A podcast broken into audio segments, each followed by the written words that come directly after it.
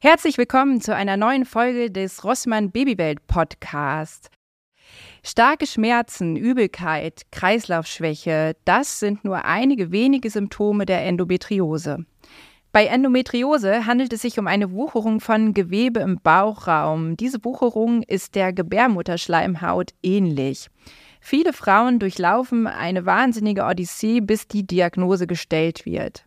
Und zum Tag der Endometriose am 29. September tauschen wir uns heute mit dem Facharzt für Gynäkologie und Geburtshilfe Dr. Med Konstantin Wagner über dieses wichtige Thema aus.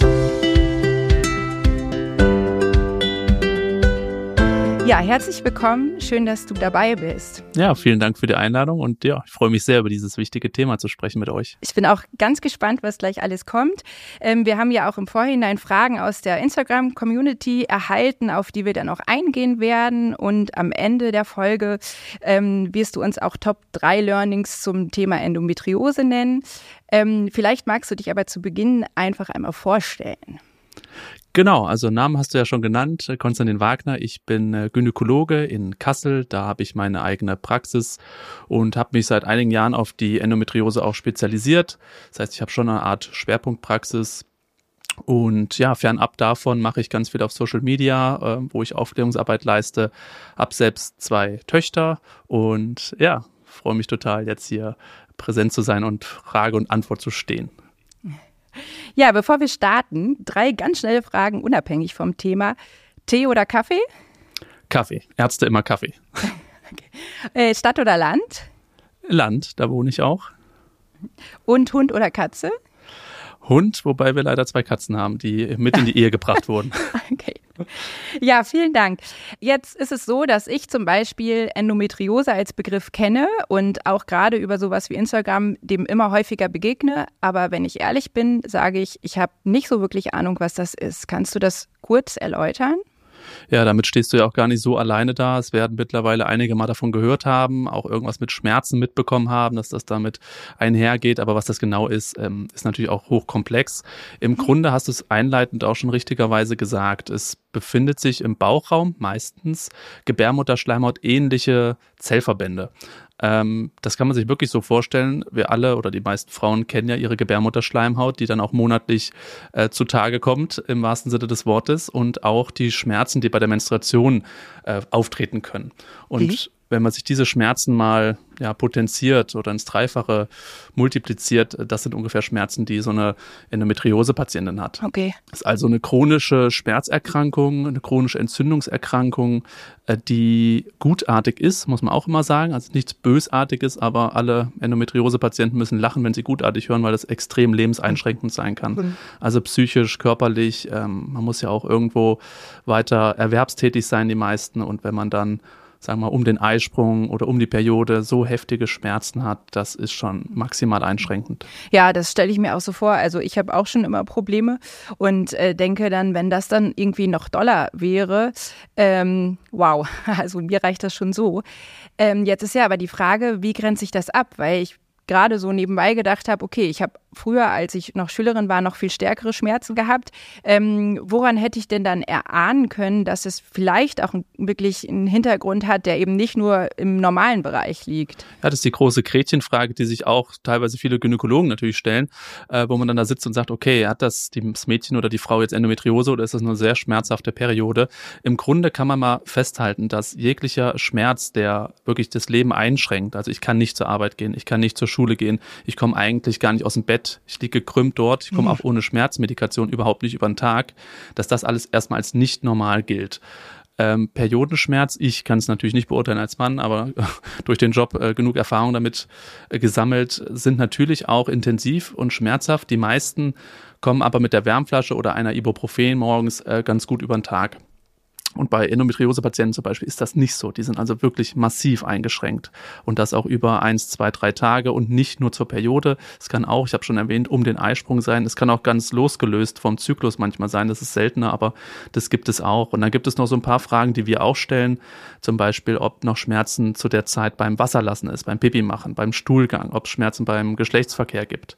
Äh, Unfruchtbarkeit ist ein Riesenthema. Ne? Wenn man jetzt seit zwei Jahren es probiert, als junges Paar, alle, eigentlich alle gesund, muss man auch daran denken. Das sind so fünf, sechs, sieben Fragen, die wir auch stellen in der Sprechstunde, wo man dann relativ ja mit einem hohen Prozentsatz schon sagen kann, ob jemand da betroffen ist oder eben nicht. Okay, aber es ist, klingt ja auch irgendwie nach einer Krankheit mit vielen Gesichtern, ne? Also das, was es wahrscheinlich auch schwieriger macht, ähm, ja, überhaupt auf den Trichter zu kommen und gut abwägen zu müssen, äh, was du gerade gesagt hast. Ne? Man kennt ja auch die Frauen nicht, jedes Schmerzempfinden ist anders, da wirklich äh, das auch nicht runterzureden äh, oder sich auch runterreden zu lassen. Ne? Wenn man als Frau irgendwie zum Arzt geht und sagt, ich habe, glaube ich, mehr Schmerzen als eigentlich zu ertragen sind, ähm, dass man dann auch ernst genommen wird. Das ist, glaube ich, was, wo auch noch ein Umdenken stattfinden muss. Oder siehst du das anders? Ja, mal ganz unabhängig davon, wenn es jetzt gar nicht die Endometriose ist, äh, sondern da mhm. ist jemand schmerzempfindlicher. Das ja. finde ich auch, muss ich auch immer etwas schmunzeln, weil dieser Frau gehört ja auch geholfen. Mal ja. ganz unabhängig von der möglichen Diagnose Endometriose, sondern die hat Schmerzen, die sie im Leben einschränkt und hier müssen wir gucken, wie können wir der Frau helfen. Und wenn das ein Ausschluss Endometriose zum Beispiel auch nötig wäre, durch eine Bauchspiegelung oder durch mhm. einfach eine gute Untersuchung in einem Zentrum, dann hat man hier ja auch schon mal einen Haken dran. Okay, Endometriose ist es nicht, was könnte mhm. es noch sein? Mhm. Äh, muss man auch auf viele andere Dinge gucken von der Ernährung bis zur äh, Wirbelsäule. Also da gibt es ganz verschiedene ähm, Phänomene, die auch solche Schmerzen verursachen können. Aber wenigstens ernst nehmen und mit der Patientin äh, zusammenarbeiten und gucken, was ist es und wie können wir helfen. Hm. Ja, und ich glaube, das ist genau das, woran es ja oft noch krankt, ne? wo man das Gefühl hat, äh, also da ich so quasi als Unbeteiligter denke, es ist so gut, dass ihr darauf aufmerksam macht und dass du auch das, was du gerade formuliert hast, genau so formuliert hast, ähm, weil die Frauen sich dadurch ernst genommen fühlen. Und das passiert ja leider oft genug nicht. Du hast jetzt gerade schon so ein Beispiel gesagt, ähm, wie man dann vorgehen kann, wenn jetzt überhaupt diese Verdachtsdiagnose besteht. Ähm, wie wäre denn der typische Vorgang? Also wenn ich jetzt quasi zum Arzt ginge, der würde sagen, okay, es könnte Endometriose sein. Wie würde dann vorgegangen werden? Das kommt ein bisschen drauf an, wie kompetent man auch in der Diagnostik weiter ist. Also wenn man Untersuchung gehört natürlich jetzt erstmal dazu, das ist jetzt mal unabhängig davon, ob jemand spezialisiert ist auf die Endometriose. Aber eine Endometriose-spezifische Untersuchung ist nochmal ein bisschen genauer, ein bisschen tricky, sag ich mal. Aber hier kann man zum Beispiel mit dieser normalen Spiegeleinstellung, kennen alle Frauen vom Abstrich, diese kleinen Folterinstrumente, wie ich sie oft nenne, äh, da kann man zum Beispiel auch schon im Vaginalgewölbe schauen, ob es da Endometrioseherde gibt. Zum Beispiel, wenn jemand sehr Schmerzen beim Geschlechtsverkehr hat, sieht man tatsächlich manchmal mal am Muttermund oder wirklich im tiefen Vaginalgewölbe. Dann gehört der Ultraschall definitiv dazu. Der Ultraschall in kompetenten Händen ist ein ganz mächtiges Tool. Da kann man wirklich schon viel sehen oder auch ausschließen. Und während man diesen Ultraschall macht, das ist ja dieser Vaginal-Ultraschall mit diesem Stab, kann man auch schon parallel auf dem Bauchraum drücken und da spezielle Punkte auch ähm, ja, drücken, wo man gucken kann, hat die Patientin dort Schmerzen, könnte das vielleicht eine Endometriose am Halteapparat der Gebärmutter sein. Also gibt es viele kleine Zeichen, auch Ultraschallzeichen, die so einen Verdacht erhärten. Aber nochmal, diese, diese sieben, acht Fragen, ähm, die ich auch in einen Fragebogen zum Beispiel mal gepackt habe, die sind wirklich maßgeblich auch daran beteiligt, ob ich eine Verdachtsdiagnose stelle oder nicht. Die mhm. Untersuchung ist nicht leicht. Äh, wenn man nichts sieht, heißt das auch nicht, dass sie keine Endometriose hat, die Patientin. Und das weitere Vorgehen, wenn man jetzt auch nicht so kompetent wäre, ist die Anbindung an ein sogenanntes Endometriosezentrum. Mhm. Hier haben wir ja, gesundheitspolitisch auch wieder ein kleines Problem. Da sind die Wartezeiten exorbitant lang. Für eine mhm. Frau, die extreme Probleme hat, ist das also wirklich eigentlich nicht auszuhalten. Aber wenigstens haben wir ein paar Zentren und ähm, die gibt es fast in jeder größeren Stadt mittlerweile. Es wachsen immer mehr, dadurch, dass öffentlich auch mehr Druck entsteht. Und da wäre dann der nächste Schritt, dort wirklich anbinden zu lassen. Und wie die weiter vorgehen, das ist natürlich dann sehr individuell. Okay. Und ähm, weißt du, ob es da irgendwelche Ursachen gibt? Also ist es dann einfach Pech, wenn ich äh, eben solche Verwachsungen habe? Oder gibt es da irgendwas, wo man sagen kann, äh, das begünstigt das? Also ein Selbstverschulden gibt es nicht, äh, das schon mal, das schon mal den Druck aus den, aus den Segeln auch zu nehmen. Ähm, wir wissen noch nicht so richtig, woher es kommt, was sich jetzt immer mehr rauskristallisiert. Und das muss man auch wirklich den Frauen sagen. Es ist eine ganz große genetische Komponente anscheinend. Das heißt, Mama oder Oma gibt es dann an die nachfolgenden Generationen weiter. Wenn man dann auch mal in die Tiefe geht und fragt, berichtet die Mama dann doch, dass sie ziemliche Schmerzen hatte während der Periode. Nun sind wir natürlich alle in einem Zeitalter groß geworden, wo die Pille auf den Markt geschwemmt ist in den 60ern. Da wurde natürlich auch viel kaschiert, sag ich mal, was jetzt äh, gerade zum Vorschein kommt, wo so eine gewisse, ja, Pillen, so ein Pillenrückgang quasi äh, vonstatten geht.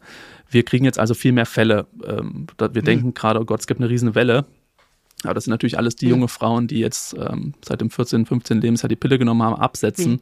und auf einmal merken, hups, was ist denn hier los? Hier stimmt irgendwas nicht. Mhm. Also es gibt viele Theorien. Eine Theorie, die auch mit der genetischen Komponente zu tun hat, ist wahrscheinlich so, das ist sehr, sehr speziell, aber ich versuche es mal leicht zu erklären, dass die, dass die Muskulatur der Gebärmutter, äh, die hat eine spezielle Konfiguration. Das heißt, das Blut oder die Schleimhaut, die soll ja zum Ausgang befördert werden. Diese Peristaltik, das Zusammenziehen, mhm. das passiert nicht nur willkürlich von der Gebärmutter, sondern sondern es hat ja eine gewisse Richtung. Brauchen wir übrigens auch bei der Geburt, bei der vaginalen. Mhm. Und wenn diese Richtung gestört ist, wenn diese Kaskade nicht funktioniert, so wie so Dominosteine, ähm, dann ist das ein unkoordiniertes Zusammenziehen und das tut sehr weh. Und dadurch entstehen so Mikrotraumen, also kleinste Verletzungen, die wiederum diese ganze Kaskade in Gang, also Entzündungszellen, dann wird wieder da vermehrt Hormone eingelagert, sogenannte Östrogene, es kommen wieder diese Zellen zustande und die können natürlich dann auch ausschwemmen in den gesamten Bauchraum. Und äh, so kann man sich es mittlerweile vorstellen, dass da also schon genetisch viel mitgegeben wird, wofür man überhaupt nichts mhm. kann. Ja, ist wahrscheinlich auch total komplex, ne? Das, weil es auch so speziell ist und eben auch so unterschiedlich ja, gibt es da wahrscheinlich noch viel zu forschen einfach. Ne? Ja, und Endometriose ist auch nicht Endometriose. Also es gibt auch äh, die eine Frau, die Endometriose hat, die kommt irgendwie klar mit der richtigen Ernährung, mit einer guten Physiotherapie, sprechen wir bestimmt gleich noch drüber. Die nächste hat Endometriose und die ist also wirklich am Rand von einer Verzweiflung, äh, weil sie mhm. überhaupt nicht weiß, wie sie ihr Leben bestreiten soll. Also auch hier gibt es noch Unterscheidungen, das muss man auch sagen. Mhm. Ähm, auch verschiedene Stufen von Endometriose. Ob die ganz tief infiltriert, also ganz tief ins Gewebe geht oder auch in den Darm oder nur ganz oberflächlich tatsächlich irgendwo sitzt. Ähm, es gibt auch ganz oft Zufallsbefunde, Blinddarmentzündungen, Frau wird mhm. operiert, mhm. der ganze Bauch ist voller Endometrioseherde, die Patientin hatte überhaupt keine Probleme. Gibt es auch. Ne? Und das, der kleinste Herd irgendwo an einem Nerven kann auch schon erheblichste Schmerzen machen. Das wäre jetzt auch meine nächste Frage gewesen, dass ich gerade gedacht habe, du hattest ja auch am Anfang gesagt, dass es zum Beispiel auch manchmal mit unerfülltem Kinderwunsch ähm, zusammenhängt. Und ähm, sind das dann eher die Patienten, die zu dir kommen, die aus solchen Gründen kommen, wo du dann sagst, okay, da diagnostiziere ich eventuell eine Endometriose? Oder sind es vor allen Dingen die, die mit Schmerzen kommen? Also die, die jetzt einen unerfüllten Kinderwunsch haben, man sieht ja in so einer Praxis die Patienten auch relativ regelmäßig, also halbjährlich mhm. bis jährlich. Das heißt, man ist ja live dabei, wenn es um Thema Kinderwunsch geht, kündigen das meistens an und nach sechs Monaten sieht man dann schon wieder zu irgendeiner Kontrolle und da kann man nachfragen und dann kriegt man ja schon den Verlauf mit. Jetzt Frauen, die nach zwei, drei, vier, fünf Jahren kommen und sagen, es klappt einfach nicht, äh, da muss man natürlich erstmal Ursachenforschung machen. Es liegt ja auch äh, nicht nur immer an den Frauen, muss man auch mal sagen, sondern es ist natürlich auch ganz wichtig, da die, die Männer und das Spermiogramm unter die Lupe zu nehmen nehmen. Aber wenn man so alles ausgeschlossen hat und dann auch fragt, wie sind denn so, äh, wie ist der Zyklus, wie ist die Periode und merkt, das geht auch in die Richtung, muss man natürlich dran denken, denn 50 Prozent der Paare, die in so einem Kinderwunschzentrum landen, ähm, da ist Endometriose mit im Spiel. Also ist eine hohe Ziffer hm. und äh, deswegen bei jeglichem Form von äh, unerfüllten Kinderwunsch muss man auch daran hm. denken, ja. Und äh, wie häufig siehst du diese Krankheit? Äh, täglich, mehrfach. Ähm, okay. Das liegt aber auch daran, dass ich also jede Zehnte ist es ja offiziell, wenn man so diese Statistiken guckt, da muss man aber auch zu sagen, diese Statistik mit jede zehnte Frau, das haben wir alle schon mal gehört, ist auch sehr alt und die Dunkelziffer ist sicherlich höher und wird wahrscheinlich in den nächsten Jahren auch angepasst werden. Also jede zehnte ist schon sehr häufig. Wir schätzen, dass es sogar noch häufiger ist, sodass jede gynäkologische Praxis, die mehr als zehn Patienten, sage ich mal, betreut am Tag, was ja in den meisten Fällen so ist, ähm, wird mindestens ein bis zwei Patienten mit Endometriose sehen. Bei so einer Schwerpunktpraxis, äh, wie ich sie jetzt habe, wo die Leute ja extra kommen, weil, weil ich mich da ein bisschen auskenne, sieht man natürlich das täglich mehrfach. Ja, ja das finde ich total spannend, weil ich muss sagen, ich kenne in meinem persönlichen Umkreis wirklich niemanden und frage mich natürlich. Nicht wissentlich. Ja, genau. Ja, genau. Das ist genau das, was mich gerade beschäftigt, dass ich denke, wie viele haben es wohl und erzählen es entweder nicht oder wissen es auch einfach nicht. Ne? Weil ich habe natürlich auch Freunde mit unerfülltem Kinderwunsch. Ich habe auch Freunde, die sagen, sie haben total Beschwerden, wenn sie ihre ähm, Periode haben. Und ähm, ähm, das ist natürlich auch echt so, dass äh, man natürlich als Freundin wahrscheinlich auch nicht das als erstes äh, zum Anlass nimmt, irgendwie beim Käffchen irgendwie darüber zu quatschen. Aber eigentlich ist es ja total wichtig, damit man auch merkt, man ist damit nicht alleine und man kann auch etwas tun. Ne? Denn es ist ja so, glaube ich, wenn man dann quasi das diagnostiziert hat, dass es auch Möglichkeiten gibt, das zu behandeln, oder? Genau, ich spule nochmal kurz zurück, weil das ist ein ganz ja. wichtiges Thema. Äh, wir kommen, wir haben zwei Probleme gehabt in der Vergangenheit. Äh, das erste Problem, in Anführungszeichen, um Gottes Willen, ist, wie ich schon gesagt habe, die, die Pille, die äh, viele. Daseinsberechtigungen hat, auch viele, äh, sage ich mal, dunkle Seiten hat, aber sie wurde halt dann sehr viel genommen, sagen wir mal so. Hm. Ne? Die Frau oder das junge Mädchen, was mit 14, 15 zum ersten Mal zur Frauenärztin ging oder zum Frauenarzt, hat natürlich relativ schnell so eine Pille verordnet bekommen. Sie galt halt sehr als Allheilmittel für alle Problemchen, ob es Akne ist, ob es Blutungen sind, mhm. ob es Schmerzen sind. Ja, die haben dann 15, 16 Jahre ihre Pille genommen und dann abgesetzt und schwupp, auf einmal äh, merkt man, dass da was los ist. So, das zweite größere Problem ist, dass wir eine ja, Gesellschaft groß geworden sind, die auch schnell mal gesagt haben, ja, das ist halt so, das gehört sich so. Wir haben beim Thema Wechseljahre eine ähnliche Problematik. Mhm. Ja, das, da muss halt die Frau durch. Also wir haben das sehr viel abgetan in der Vergangenheit und deswegen traut sich auch heute sogar in unseren Generationen noch kaum jemand drüber zu sprechen, selbst wenn man selbst für sich denkt, die Probleme sind ziemlich groß und sie schränken mich ein, aber ich äh, stelle mich bestimmt nur an, weil die Freundin, die berichtet davon nicht. Mhm. Also auch großer Appell unter den Frauen drüber zu sprechen, ja. jetzt nicht nur was äh, Endometriose angeht, aber auch später Wechseljahre, tauscht euch aus. Es geht fast allen so, äh, Thema Wechseljahre, 100 Prozent kommen ja in die Wechseljahre von den Frauen. Mhm. Äh, das ist ja nochmal ein ganz gesondertes Thema. Aber auch bei der Endometriose oder bei irgendwelchen anderen Problemen, da einfach drüber zu sprechen. Mhm.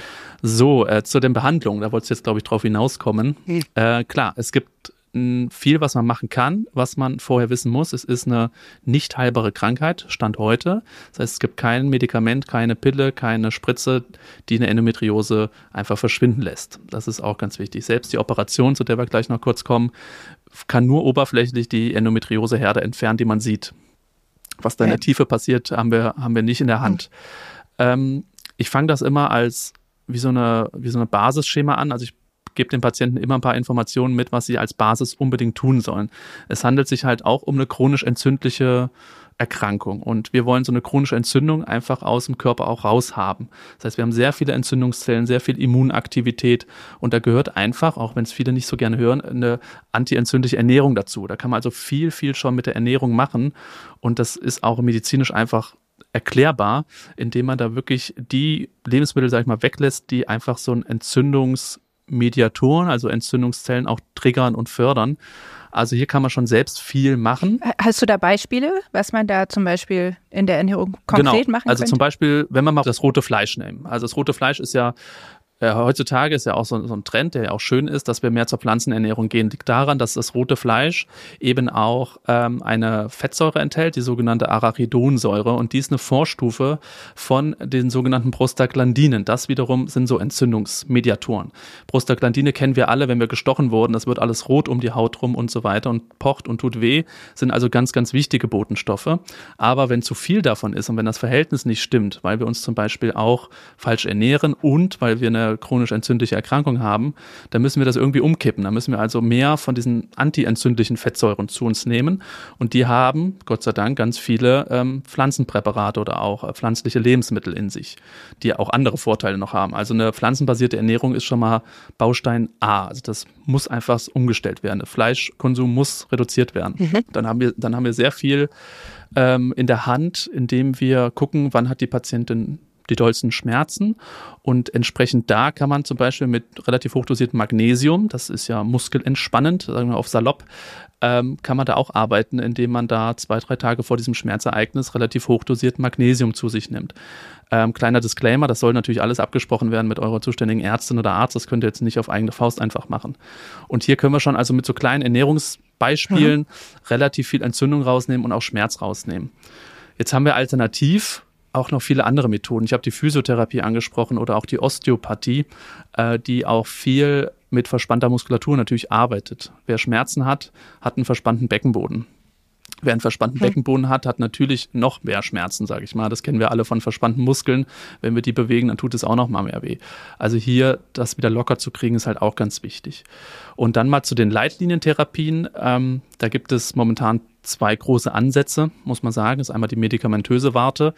Äh, das fängt damit an, je nach Kinderwunsch, ob man sogar die äh, Pille nimmt. Das hat den Hintergrund, dass wir die eigenen Körperhormone reduzieren wollen. Ich hm. nenne das immer den Zyklus glätten. Also ja. da gibt's kein, gibt's kein Auf und Ab mehr von den Hormonen, sondern es ist wie so eine Nulllinie von den eigenen Hormonen. Dadurch nehmen wir so ein bisschen den Endometrioseherden das Futter. Und dadurch werden die Schmerzen auch meistens relativ erträglich. Nun ist es so, dass viele natürlich Pille oder so nicht mehr möchten oder andere Nebenwirkungen nicht ertragen können.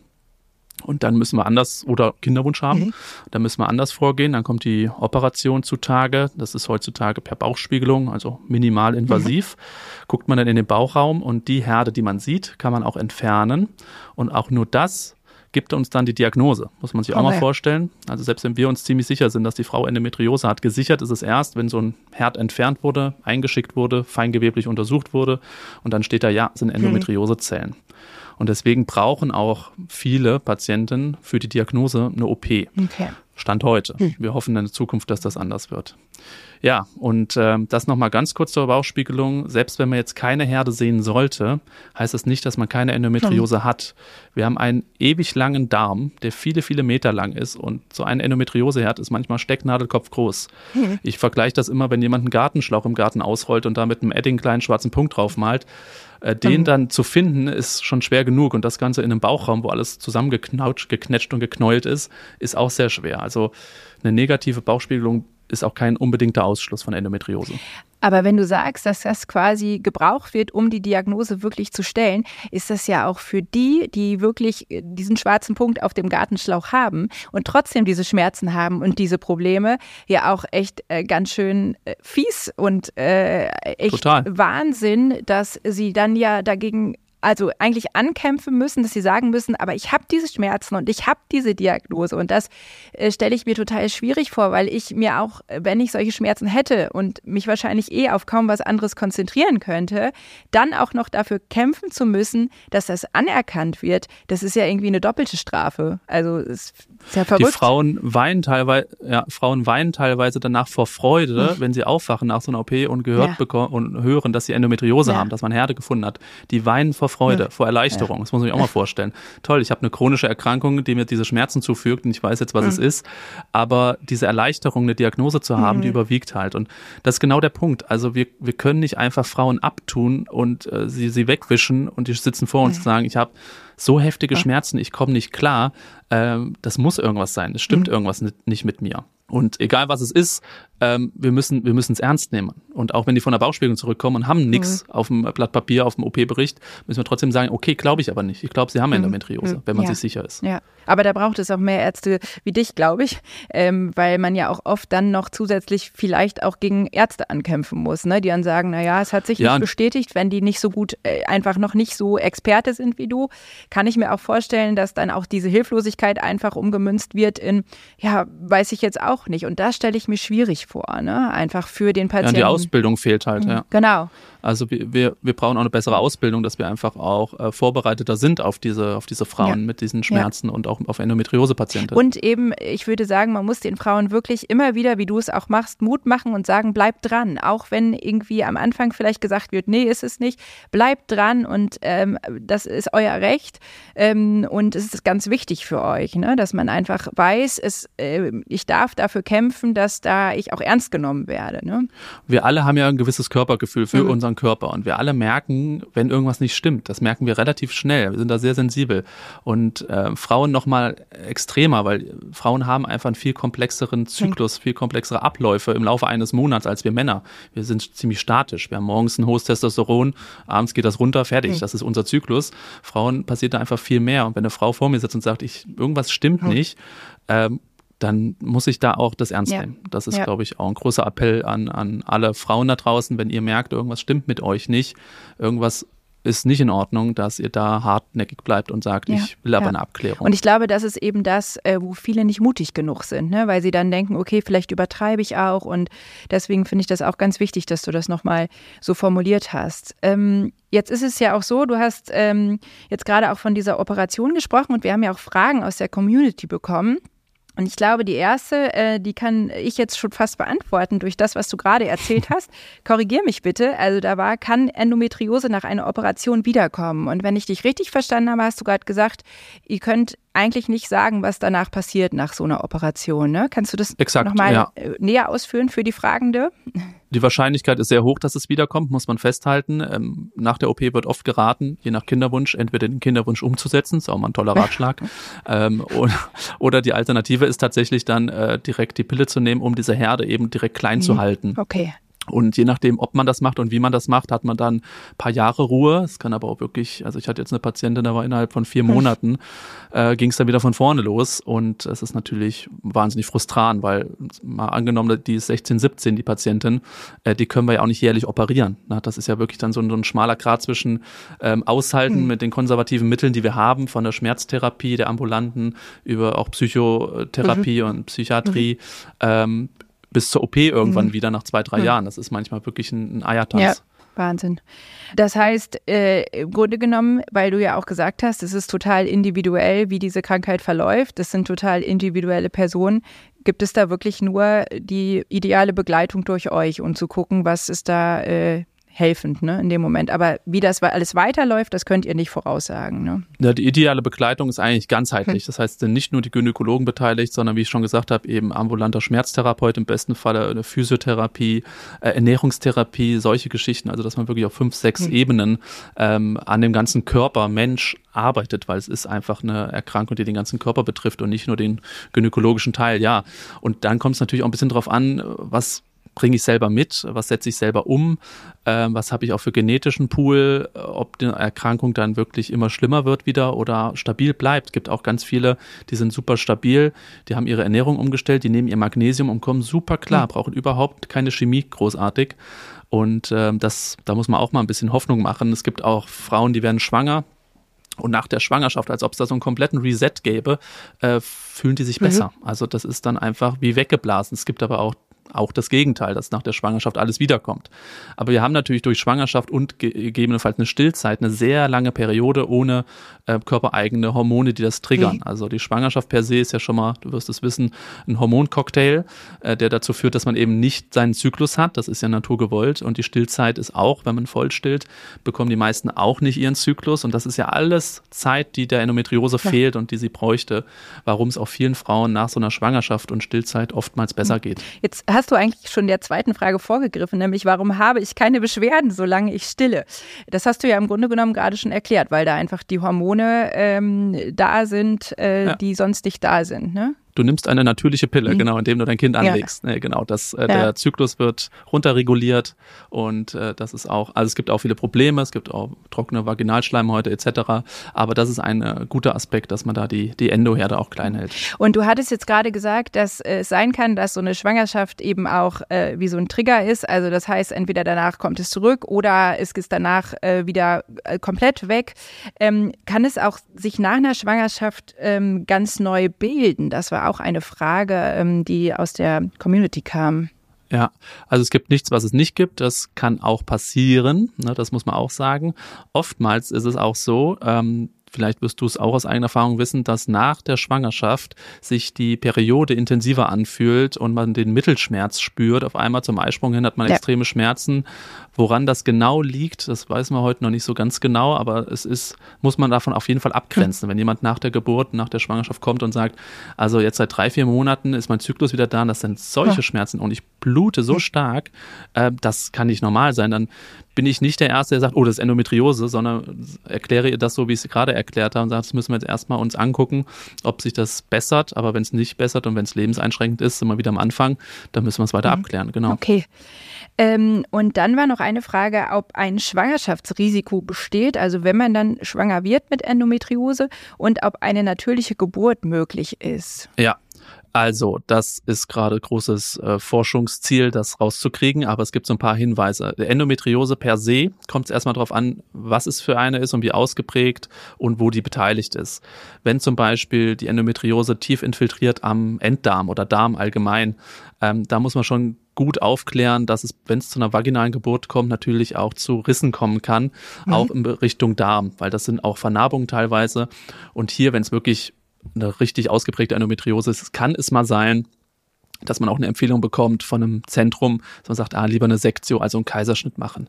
Aber in der Regel ist eine vaginale Geburt Also durchaus und locker möglich, das ist überhaupt kein Problem. Es gibt ein paar Risiken, wo man gesehen hat, wenn man eine Endometriose hat. Es gibt übrigens auch eine Endometriose, die sitzt in der Gebärmutterwand. Das nennt sich dann Adenomiose. Diese Frauen haben auch oft ein Problem äh, der Nachgeburt, dass die Nachgeburt quasi festsitzt oder auch äh, stärkere Blutung haben.